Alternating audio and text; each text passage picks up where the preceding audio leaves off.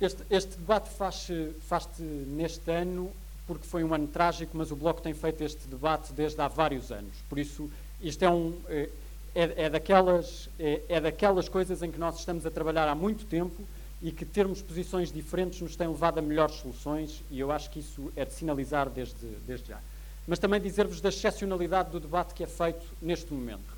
Morreram mais de 100 pessoas este ano, arderam mais de 500 mil hectares este ano, em 2003 arderam 425 mil hectares, em 2005 arderam uh, eh, 339 mil hectares. Este ano é mesmo excepcional e o problema dos anos excepcionais é que toda a gente se apressa a fazer propostas, não é? E depois, no final, nos anos seguintes, essas propostas vão morrendo. Por isso, eu acho mesmo que é importante que desta vez as coisas sejam diferentes e que nós saiamos do debate dentro do bloco, fora do bloco, no país, as propostas que apresentamos para solucionar o problema têm de ser diferentes das propostas anteriores, porque nós já temos balanço daquilo que foi feito. Não é a primeira vez que temos este debate. E porque dentro do Bloco não é a primeira vez que temos este debate, e porque no país não é a primeira vez que temos este debate, eu queria-vos falar de há 10 anos atrás. Parece-nos longínquo. 2006. Do momento em que houve um grupo de peritos fez uma proposta de Plano Nacional de Defesa da Floresta contra Incêndios, que a maioria de vós não terá lido, ainda bem, as pessoas têm as suas vidas e é assim. Eu fui tentar reler porque já não me lembrava dele e descobri coisas bastante, bastante interessantes uh, nisso.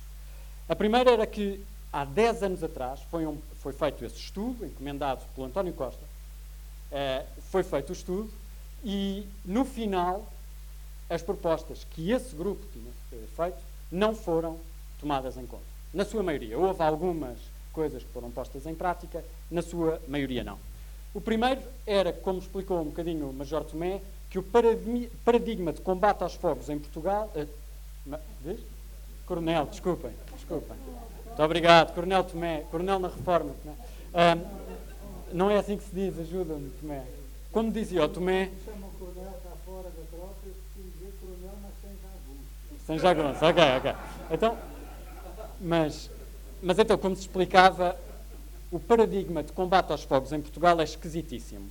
Ou melhor, é, é um bocadinho óbvio, mas faz, faz da seguinte forma: primeiro pessoas, primeiro populações, depois infraestruturas e depois, se conseguirmos, recursos florestais. Isto era o que se dizia há 10 anos atrás, no relatório de 2016. E então eles propunham dividir isto, há 10 anos atrás, propunham dividir isto em duas formas de combate. Uma, da defesa da vida, da defesa da vida e dos edifícios, reforçando a prevenção, reforçando o controle de combustível em áreas estratégicas, nomeadamente no rural urbano, não é, no interface, para nós garantirmos que quando o fogo se aproxima não entra dentro de, não destrói infraestruturas, certo? Essa tem, tem sentido. E segundo, a defesa da floresta contra incêndios, fazendo gestão de combustível, fogo controlado, contra fogo, ou seja, quando o fogo vem dali, sabemos que ele pode parar aqui, fazemos aqui um contrafogo, tentamos parar, supressão com ferramentas, e reduzir, o termo é deles, de há 10 anos atrás, reduzir a dependência da água. Este estudo apontava para, em 4 anos, ter de se fazer um investimento de 678 milhões de euros. Na altura eles até comparavam com o Euro 2010, não é? Foi quando eu não percebo nada de bola, mas tenho 2004, obrigado. Realmente não percebo mesmo nada de bola. Mas com o Euro 2004 diziam que era uma pequena parte daquilo que se ia investir aí 678 milhões de euros. António Costa, na altura, Ministro da Administração Interna, pelo de parte na maioria, tinha cinco eixos estratégicos que eu não vou falar aqui para não vos maçar, podemos discuti-los eh, se tivermos tempo para isso, tenho todo o gosto. Mas então, há 10 anos atrás, houve um grupo de peritos que apresentou um relatório que tinha uma ideia principal e que não foi posta em prática. Muito bem. 10 anos depois, quer dizer, e ao mesmo tempo fez-se algumas coisas a intervenção primária passou a existir, ou seja, combatem-se fogos muito mais precocemente e isso tem uma taxa de sucesso enorme, próxima dos 90 e tal por cento. O problema são os outros 5, 10%, 5 não, 3, 5% que fogem a essa, a essa parte e avançou-se com o Fundo Florestal Permanente e com as zonas de intervenção florestal. Passaram 10 anos, temos de pensar sobre essas experiências. Dois, segundo ponto. Ok, isto foi o que se fez há 10 anos, mas porquê é que falar sobre floresta é importante. É importante porque morrem 100 pessoas em 2017, de acordo, isso seria importante sempre, mas não é só importante por causa disto. É importante porque estamos a falar de 64% do território nacional, entre florestas e matos. 64% do território nacional. E porque a taxa anual de área ardida é quatro vezes superior a todos os países do sul da Europa. Por isso eu lamento, mas estamos a fazer qualquer coisa mal relativamente aos outros. Por isso, uma das coisas que fazemos quando verificamos que a nossa estratégia é errada é olhar para o que é que os outros podem estar a fazer melhor do que nós. Não é? E então, nós temos algumas especificidades da nossa situação, data aqui. Algumas delas são, e já foram faladas aqui ainda bem, abandono, abandono rural, abandono agrícola e, como, como disse o António muito bem, uh, aumento das florestas e de matos, não é? Ou seja, aquela coisa das florestas estão a desaparecer, não, em Portugal as florestas estão a aumentar, muitíssimo, aliás, uh, relativamente àquilo que era há uma centena de anos atrás. É, terão, terão de me permitir, eu sei que do ponto de vista mundial até estarão a reduzir, mas vamos dizer que genericamente as áreas florestais entre florestas e matos poderão ter aumentado até bastante desde meados do século passado. As alterações climáticas estão a piorar a nossa situação, há um aumento das temperaturas mínimas, das temperaturas médias e das temperaturas máximas. E há uma redução bastante grande uh, da umidade, na, principalmente nessas fases. Temos uma propriedade florestal fragmentadíssima, de pequena dimensão. Só para vos dar um exemplo, o proprietário florestal médio tem mais de sete propriedades que no seu conjunto, não estão todas juntas, estão espalhadas, isso é o que diz o, e, e não chegam a um hectare.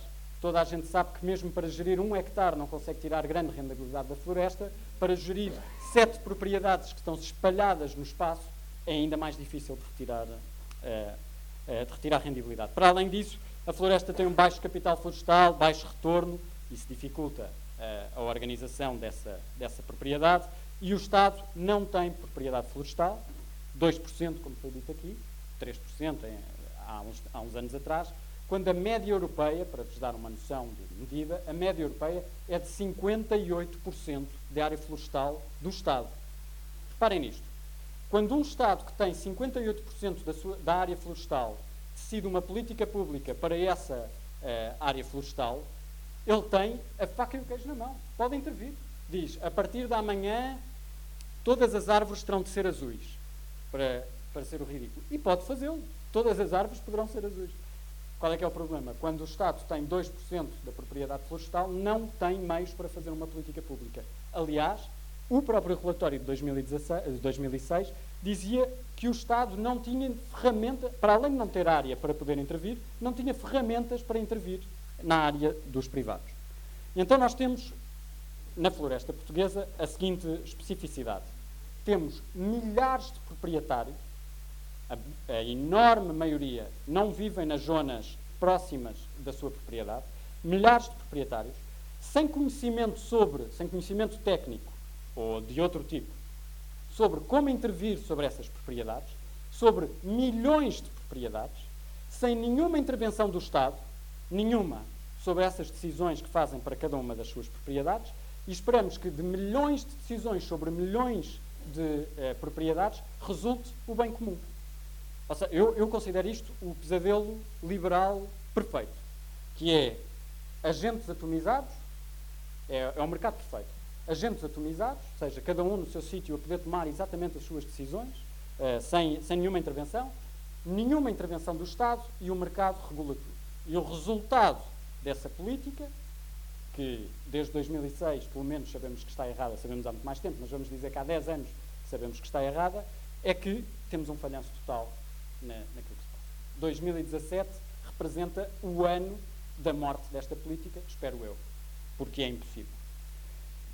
E todas as soluções que têm sido avançadas até aqui, mesmo as propostas pelo Américo, são soluções de mercado, tal como as DIF, e o Américo eh, eh, explicou isso muito bem.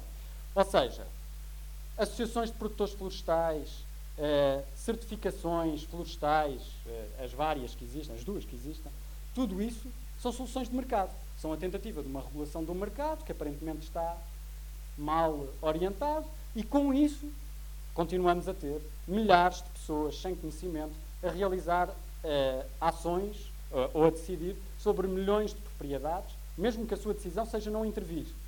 ou seja, um proprietário que não intervém, ou que simplesmente não sabe onde é que está o seu terreno, é uma intervenção, não é? Isso é uma ação. Não intervir é uma ação. E disso nós temos, temos o estado em que chegamos. Por isso, essencialmente, a minha intervenção prende-se com o seguinte: é, no mínimo, sejamos keynesianos. No mínimo, escolhamos que o Estado possa intervir sobre 64% do seu, do seu território. Parece-me razoável esta, é, é, é, partirmos daqui do debate, não é? Ou seja, se temos um Estado que decide não atuar sobre 64% do seu território, é um Estado que não existe. Pelo contrário, temos um Estado que, no mínimo, seja keynesiano, no mínimo, seja regulador de 64% do seu território, já podemos dizer que esse Estado uh, pode, pode existir. E mais, sabíamos em 2006, sabemos agora. Sabemos que precisamos de algumas coisas. Sabemos que precisamos de gestão de combustível, sabemos que precisamos de limpeza dos interfaces uh, rural-urbano, uh, rural-urbano, que é, que é o contrário daquilo que a malta diz sempre, não é? O, o, tipo não limpa a floresta, não é? Que é uma coisa esquisitíssima. Do ponto de vista da biodiversidade não tem sentido e do ponto de vista da execuibilidade é impossível, porque não vamos limpar, que é uma, um termo assim um bocado estranho, todas as propriedades florestais do país. Isso não, quer dizer, não existe, não, não teria sentido e, e ainda bem. Precisamos de fogo controlado, precisamos de plantação de espécies autóctones, precisamos do controlo das espécies de crescimento rápido, como, como do eucalipto, Precisamos de um cadastro rural para perceber de quem é que estamos a falar, de quem é que é dono do quê e como, porque senão também não conseguimos fazer nenhuma política pública. Uh, precisamos, que, precisamos desse cadastro para garantir que quando abrimos um aceiro, quando abrimos uma zona onde não se pode ter nenhuma intervenção, ou seja, que é mesmo suposto estar limpo, sem, para que o fogo não passe daqui para ali, o proprietário que ficou sem produzir possa receber algum dinheiro porque está a fazer um serviço a todos os outros proprietários que podem de facto explorar a sua, as suas explorações florestais.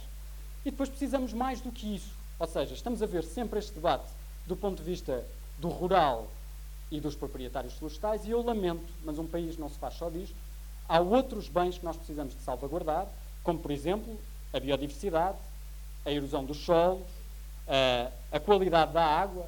Todos estes serviços são serviços que a floresta faz, que, como como o Américo uh, uh, explicou, são externalidades positivas que não estão a ser internalizadas no, no rendimento dos proprietários, mas que de facto a floresta faz e que hoje estamos a deixar completamente ao abandono, ao mercado. Ou seja, a pergunta é: são esses milhares de proprietários a fazer decisões sobre milhões de, de propriedades que têm a responsabilidade individual de fazer decisões sobre como preparar a floresta, do seu mini floresta, para os problemas que uh, uh, as alterações climáticas vão trazer para toda a gente? Eu acho que não. Eu acho que quem pode ajudar a decidir sobre aquilo que é o bem comum deve ser o Estado. Tem essa responsabilidade. E nós devemos lhe dar essa responsabilidade. E, e para além disso, precisamos de técnicos com conhecimentos, precisamos de guardas florestais, de vigilantes da natureza, de todos os sítios de onde o Estado recuou no rural e na floresta desde há 20 anos atrás. Eu queria vos dizer que tudo isto que estou a dizer agora, nós sabíamos em 2016. Sabíamos em. Do... Sim, sim, sabíamos em 2006 e sabíamos em 2016. Mas, o... Mas nós em 2017 aprendemos outras coisas, com Pedrógão e com os fogos de, de outubro. Depois, há um antes, acho eu, para mim houve, um antes e um depois de Pedrógão, por vários motivos, e há um antes e um depois do uh, relatório da Comissão uh, Técnica Independente. Eu li-o com muita atenção. Uh, felizmente está aqui o Joaquim Santos Silva e outras pessoas que poderão falar mais detalhadamente sobre ele no, no próximo painel, mas eu queria vos dizer aquilo que eu aprendi desse relatório, que é, aliás, muito extenso e, e muito importante. Nós sabíamos que havia desordenamento do território, falhanço desta solução de mercado e que havia uma não intervenção do Estado em 64% do seu território. Nós sabíamos isto tudo em 2016 e antes de Pedrógão. Aquilo que aprendemos com o relatório da Comissão Técnica é que em Portugal, para além de não sabermos preparar o território para todos os desafios que temos de fazer, não sabemos combater fogos florestais. Não sabemos. Ninguém faz a mínima ideia de como se combate um fogo florestal. As pessoas que combatem fogos florestais não sabem combater fogos florestais. Eu não sei se vocês sabiam disto, eu não sabia. Eu achava o contrário. Por isso a mim surpreendeu-me. Fiquei pasmado com essas, uh, com essas uh, conclusões. Não têm competências, não têm competências quase legais, mas não têm competências técnicas para o fazer e não o sabem fazer. A proteção civil, e o nome está lá, está, está no seu próprio nome, mas podia estar na lei, mas no nome bastaria, não é inadequada, de facto, porque a proteção civil tem de tratar de pessoas, e está certo, e de bens, está certo. Aquilo que a proteção civil tem de fazer é tratar de pessoas e bens. No entanto, pedem-lhe que, para além de tratar de pessoas e bens, trate dos, de um incêndio florestal. Não têm conseguido fazer isso. E se não fosse trágico, em 2017, estarmos a falar sobre isso, havia duas anedotas que nós podíamos contar uh, a pessoas internacionais. Imaginem, vão ter com um espanhol. E contavam-lhe duas anedotas sobre como se combatem fogos em, em Portugal. A primeira das quais era: olha, lá em Portugal combatem-se fogos com água. E isto devia ser uma anedota, uma anedota verdadeira. É impossível, a partir de um certo nível de um incêndio, combater fogos com água. Não tem sentido, não se faz. É como tentarmos apagar o bico do fogão com conta-gotas. É impossível. Mas é isso que se faz cá. Mandam-se para lá os bombeiros, coitadinhos, para a frente do fogo a maioria das vezes, que não tem sentido nenhum, quer dizer, é tentar é, é, é meter bombeiros na frente de fogo é simplesmente suicida. Com, é, com água para tentar apagar aquele fogo. Ou então mandam-se canadeiros para mandar água para cima daquele fogo. Não tem sentido, é uma anedota. Dois, as pessoas que estão a comandar as operações, para além de não conhecerem a maioria das vezes o terreno, não sabem onde é que estão as estruturas de defesa da floresta contra incêndios para poder fazer isso. Não sabem onde é que está a água, ou não sabem onde é que está a, eh, a, a linha de proteção. Não sabem. Não estão preparados para isso, não têm essa informação, não conhecem. Mais, não têm simuladores de fogo. É tal coisa que, que a Rita dizia, que é, nós sabemos, mais ou menos, para onde é que o fogo vai a partir do momento em que começa. Porque sabemos as inclinações das florestas, porque sabemos o, fogo, o, o vento predominante, porque sabemos o tipo de coberto florestal que existe. Nós podemos saber mais ou menos para onde é que ele vai. E, portanto, podemos definir como é que se faz o combate. As pessoas que fazem, que, que coordenam o combate em Portugal, não sabem isso. Não têm essa informação. Não fazem simulação. Eu acho que é, que é anedótico. A segunda anedota que podíamos contar sobre os fogos, sobre a maneira como se combatem os incêndios florestais em Portugal, também vem no relatório da Comissão Técnica Independente, que é, em Portugal, acredita-se que os incêndios florestais são imprevisíveis. São, é outra anedota, eu só posso considerar assim. Tendo em conta que Portugal é Portugal, nós devíamos saber que o fogo sempre esteve presente em Portugal e vai estar sempre presente em Portugal. Por isso, aquilo que podemos fazer é preparar-nos para ele e não achar que é sempre uma catástrofe imprevisível, como seja um terremoto ou outra coisa qualquer, não é? Um terremoto, sim, é imprevisível. E a proteção civil estaria preparada para lidar com uma coisa imprevisível. Um incêndio é previsível. Aliás, a probabilidade de existirem incêndios florestais em Portugal todos os anos é de 1, 100%. Isso é certo. Isso está escrito. Nem é nas estrelas, é, é no território.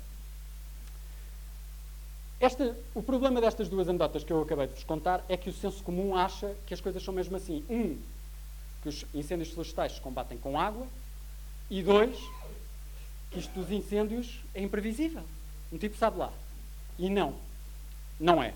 Isto não é normal e é aqui que, que está o problema principal. E então a Comissão Técnica Independente propõe adotar um Sistema Nacional de Gestão Integrada dos Fogos que tem dois componentes. Um, proteção contra incêndios rurais, pessoas e bens. E dois, gestão de focos florestais, proteção da floresta. Reparem que 11 anos depois, outro grupo de peritos, obrigado, outro grupo de peritos diz exatamente a mesma proposta, genericamente, do que aquela que foi dita, e que eu vos acabei de escrever, no relatório de 2006. Dez anos depois chegamos à mesma conclusão. E não houve, nesses dez anos, nenhuma eh, eh, mudança. Além disso, o relatório diz que não está incorporado, mas devia estar, na prevenção e no combate contra fogo, fogo controlado, métodos de gestão de combustível, todas essas coisas. Ou seja, exatamente aquilo que o Tomé dizia, conhecimento, capacidade, especialização, preparação. Não existe. Não está lá. Não, não existe. Mas se nós sabíamos isto há 10 anos e sabemos isto hoje, então isso quer dizer que falta agir. Falta agir mesmo. A solução de mercado para preparar o, o, o território florestal não está a funcionar. 10 anos depois, nós precisamos de fazer o balanço das ZIP. São poucas, as que funcionam são ainda menos do que poucas, e qualquer dessas soluções tem sido fraquinho. É verdade, nenhuma solução pode ser feita de costas para os proprietários florestais, para quem tem os terrenos e para quem está lá. Por isso, todas as, uh, as propostas que fazem, que criam a ideia de um associativismo mais forte e de uma gestão integrada da, da floresta têm sentido. Mas aí. Claro, vais precisá-la. Mas. Mas nós não podemos deixar o Estado de fora dessas propostas de, de, gestão coletiva da floresta. O Estado, e nomeadamente os municípios, têm de poder intervir eh, sobre isso. E, em segundo lugar, nós precisamos de mudar radicalmente todo o sistema de combate aos fogos, que era coisa que nós achávamos que estava mais ou menos bem resolvido. Qualquer uma destas duas tarefas é dantesca. A proposta de reforma florestal que o Governo tem em cima da mesa não resolve nenhuma destas, uh, destas uh, ideias, no essencial, e, portanto, nós precisamos de uma grande mobilização para que isso aconteça, e eu estou em crer que, do ponto de vista social, a maioria das uh, estas duas propostas, ou seja, a ideia de, da reformulação do sistema de combate aos incêndios e dois, a ideia da necessidade da intervenção do Estado para resolver este problema ao nível, ao nível do ornamento do território, são hegemónicas na sociedade portuguesa, muito embora não sejam entre as elites que se têm pronunciado, acho eu, neste debate.